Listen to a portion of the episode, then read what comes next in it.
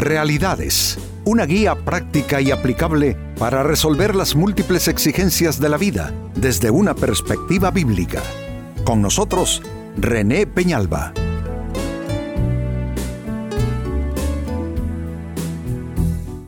Amigos de Realidades, sean todos bienvenidos. Para esta ocasión nuestro tema, atado a vicios y conductas destructivas. Es el caso de muchas personas porque los humanos somos así, vamos creando nexos que más tarde se convierten en ataduras. Eh, el apóstol Pablo definió esto como, como yugo desigual.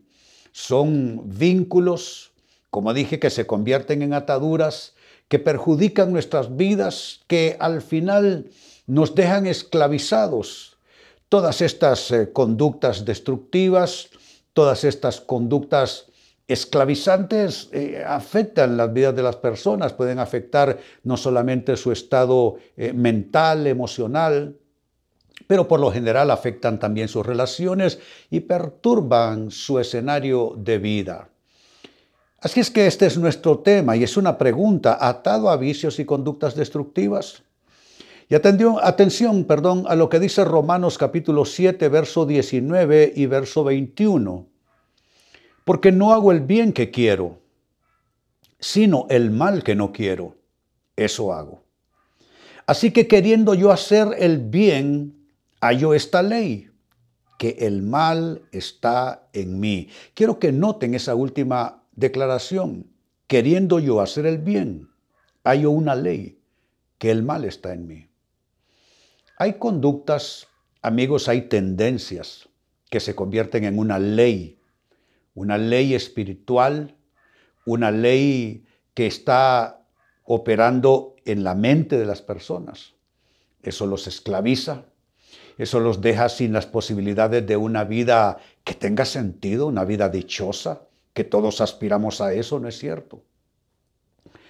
Y Pablo está describiendo esa cruda, esa difícil situación. Una persona que no quiere, pero encuentra una fuerza superior a su voluntad que la lleva a hacer cosas que bien sabe que le perjudican su persona, su vida, sus relaciones. Así son todas las conductas adictivas, así son todas las conductas esclavistas, están por sobre la voluntad de las personas.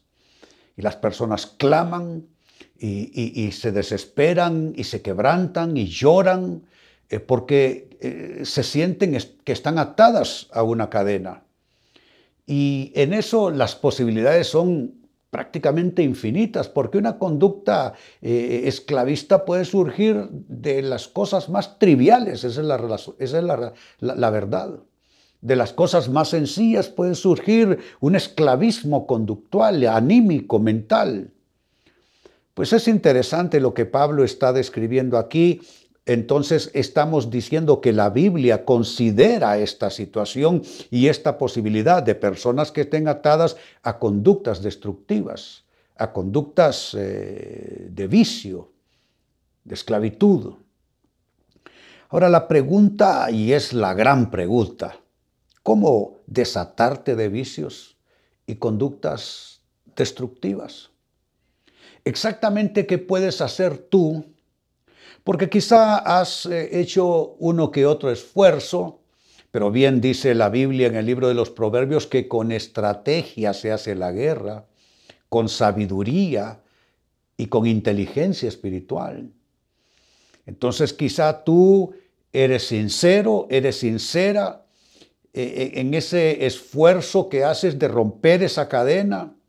Eres consciente de que fuiste poniéndote ese grillete poco a poco porque no pasa de un día al otro, eso puede tomar meses y hasta años, pero ahora el grillete está firmemente puesto en tu pie y no puedes avanzar porque eso te hace caer, porque estás esclavizado, esclavizada a esa situación.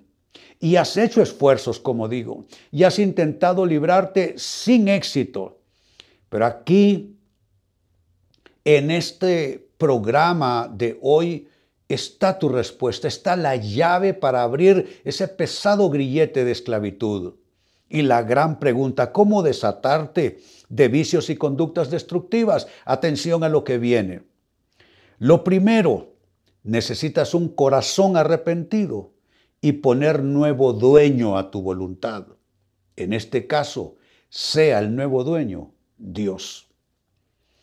Hasta aquí, si lo piensas, no se trata de nada para hacer en la parte externa de la situación. Es algo estrictamente en el ámbito de lo interno, tu persona interior, tu yo, tu vida interior. ¿Qué es lo que debes activar? Arrepentimiento en tu corazón. No temor a las consecuencias, porque yo he visto gente desde Caín que Caín dijo, andaré errante por lo que hice, que maté a mi hermano Abel, eh, cualquiera que me encuentre me matará. No es por temor a las consecuencias. Arrepentimiento no es temer consecuencias, arrepentimiento es odiar lo que uno ha hecho. Y es cortar de golpe con ello, al menos en ese nivel, en el nivel del corazón.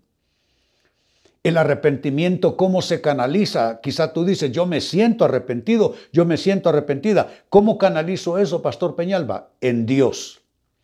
Llévalo a la oración. Ve a un lugar donde nadie te interrumpa y dile, Dios, yo traigo mi arrepentimiento delante de ti. No es temor a las consecuencias lo que traigo porque eso no es arrepentimiento. Traigo, Señor, un sentimiento profundo de lo mal que he hecho, de lo destructivo de mis acciones, y vengo arrepentido con un corazón contrito y humillado delante de ti. Y esto más, decirle Dios, quiero ponerle nuevo dueño a mi voluntad. Y eso que te ha estado dominando ha sido tu dueño. Pero tú, en ese momento espiritual, tú le dices, Dios, Cambia de dueño mi voluntad. No será más eso que me esclaviza, sino tu voluntad sobre mi voluntad. Entonces esto es lo primero, para desatarte de vicios y de conductas destructivas. Corazón arrepentido y declarar nuevo dueño a tu voluntad. En este caso es Dios. Segunda forma de respuesta, ¿cómo desatarte de vicios y conductas destructivas? Necesitas algo más que tus fuerzas. Tú eso ya lo sabes porque estás cansado y cansada de intentarlo y fracasar, intentarlo y fracasar, intentarlo y fracasar. Entonces necesitas algo más que tus fuerzas, necesitas las fuerzas de Dios. ¿Puede Dios alcanzar tu voluntad, alcanzar tu mente, alcanzar tus emociones, tu corazón? Claro que sí. Dios puede mudar tu corazón y renunciar a tus esfuerzos. Ya probaste todo lo que leíste, todo lo que oíste, todo lo que te aconsejaron, todo lo que se te ocurrió por propia inventiva. Lo probaste todo y nada te resultó. ¿Qué es lo que falta? Fuerzas de Dios. Fuerzas de Dios. La Biblia dice que aunque uno sufre desgastes que son físicos, mentales, etc. No obstante, puedes entrar en un proceso de renovación, renovación interior, y tu voluntad reactivarse y comenzar a luchar con posibilidades ya de victoria. Por eso te digo, necesitas algo más que tus fuerzas, necesitas las fuerzas de Dios. Todavía eso es dentro del ámbito de lo que tú puedes acordar con Dios. Amigos, el Dios de la Biblia es un Dios con el que podemos realizar acuerdos de vida. Decirle, Dios, ayúdame en esto. Dios rompe esta cadena. Ya no la quiero más. Odio estar cayendo en esta situación una y otra vez. Odio ser un esclavo de esto. Dame tus fuerzas. Dame tus fuerzas para ponerme de pie, para luchar y vencer ese gigante y así como David venció con unas pocas piedras al gigante, vencer yo, Señor, ya no con mis fuerzas, pero con las fuerzas que vienen de ti. Eso entonces en segundo término. Sigo eh, añadiendo respuestas, solución a esto. ¿Cómo desatarte de vicios y conductas destructivas? Número tres, necesitas combatir hábitos y relaciones vinculantes. Hay hábitos que se han venido formando en ti. Hay relaciones que tampoco ayudan, que son vinculantes a esa esclavitud que estás viviendo, a esa conducta destructiva. A veces uno tiene que cortar con personas, uno tiene que cortar con lugares. Es interesante, yo tuve el caso de una persona que Dios la libró de las drogas, incluso Dios la llamó a su servicio en la iglesia. Pero ¿qué sucedía? De vez en cuando se comunicaba con sus amigos de antaño e iba al bar donde solía él estar con ellos, cantar con ellos, alegrarse con ellos, tomarse tragos y terminar usando drogas. Mientras no cortó con esa costumbre, ese hábito de ir a ese lugar y de mantener ese vínculo con, es que son mis amigos de siempre, mientras no quiso cortar eso, jamás salió de su situación. Pregúnteme dónde está. Está todavía en tierra de nadie. Porque a veces se requiere combatir hábitos que se han creado en nosotros, cosas que haces a ciertas horas del día, cosas que haces bajo ciertas eh, circunstancias cosas que te suceden bajo ciertas influencias. Entonces hay que cortar con costumbres, hay que eh, cortar con hábitos, con relaciones, con lugares, con situaciones creadas. Tú tienes que cortar eso. Y cuando tú comienzas a romper todos esos que son vinculantes con tu situación, entonces de alguna manera estás aislando la problemática principal y entonces vas a tener mejores posibilidades de vencer.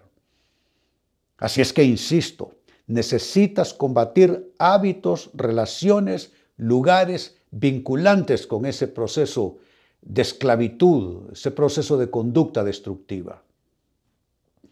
Y número cuatro, con lo que voy finalizando, cómo desatarte de vicios y conductas destructivas, necesitas entender y desarticular, mira qué palabra estoy usando, entender y desarticular tus procesos de tentación. La tentación, amigos, toma forma distinta en cada persona. Lo que es tentación para ti no lo es para mí, lo que es tentación para mí quizá no lo sea para ti. Eso significa que la tentación toma la forma de la situación de cada individuo, la forma de la debilidad, de las tendencias, de las proclividades de cada persona. Entonces tú necesitas, por eso utilicé ese término, necesitas primeramente entender cómo son los procesos de tu tentación, no la de otros. Cómo la tentación toma forma y se te presenta a ti en particular. Entender eso, pero no solo entenderlo, porque entenderlo ayuda, pero no te libera. Entenderlo y desarticular ese proceso de tentación. Dice la Biblia que cada uno es seducido por sus propias pasiones internas y que ese proceso de seducción lo lleva a renunciar a valores, a principios, a deseos que tiene eh, por lo bueno, a ceder. Entran también procesos de engaño dentro del proceso de tentación y al final la persona vuelve a quedar otra vez esclavizada, atada confundida, fracasada, derrotada. Así es que debes entender y desarticular el proceso de la tentación en tu persona, cómo la tentación se manifiesta y cómo de fase en fase, de fase en fase te va llevando la tentación hasta quedar tú de nuevo esclavizado. Tienes que entender eso. Eso ya no te lo pueden explicar otras personas, eso ya no lo aprendes de otras personas, lo aprendes viéndote a ti mismo viéndote a ti misma, observando tus tendencias, conociendo, entendiendo tus debilidades, entendiendo dónde tú comienzas a hacerte jugarretas mentales y a engañarte a ti mismo, a ti misma, y luego terminas de nuevo en la cadena de esclavitud. Entender todo ese proceso de la tentación y desarticularlo. Tú tienes que atacar eso. Nadie lo puede hacer por ti. Tú debes hacerlo. Volviendo al inicio, leía de la carta a los Romanos capítulo 7 versos 19 y 21, dice Pablo, porque no hago el bien que quiero, Qué triste, ¿no es cierto? Sino el mal que no quiero, eso hago.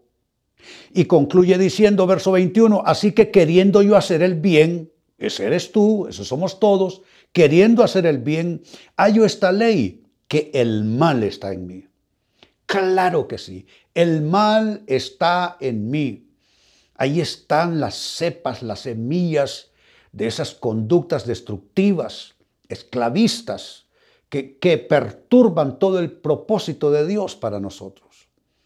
Ahora, la gran pregunta ha sido cómo desatarte de vicios, de conductas destructivas y te he dado un cierto proceso, unas ciertas luces al respecto y ha sido lo siguiente. Lo primero, necesitas un corazón arrepentido y poner nuevo dueño a tu voluntad. Dios. Eso lo puedes hacer en una oración honesta y sincera delante de Dios. Dos, necesitas algo más que tus fuerzas. Necesita las fuerzas de Dios. Pídele a Él sus fuerzas. Renuncia a todas tus estrategias. Renuncia a todos tus intentos y busca las fuerzas de Dios. Tres, necesitas combatir hábitos, relaciones y lugares vinculantes. Todo aquello que contribuye a tu esclavitud, tienes que romper con eso. Y número cuatro, necesitas entender y desarticular tu propio proceso de tentación. Entiende, discierne eso y atácalo. Desarma ese proceso de tentación en tu vida. Amigos, con esto cierro el tema, de igual manera me despido y les recuerdo que nuestro enfoque de hoy ha sido titulado Atado a vicios y conductas destructivas. Hemos presentado Realidades con René Peñalba. Puede escuchar y descargar este u otro programa en rene-penalba.com.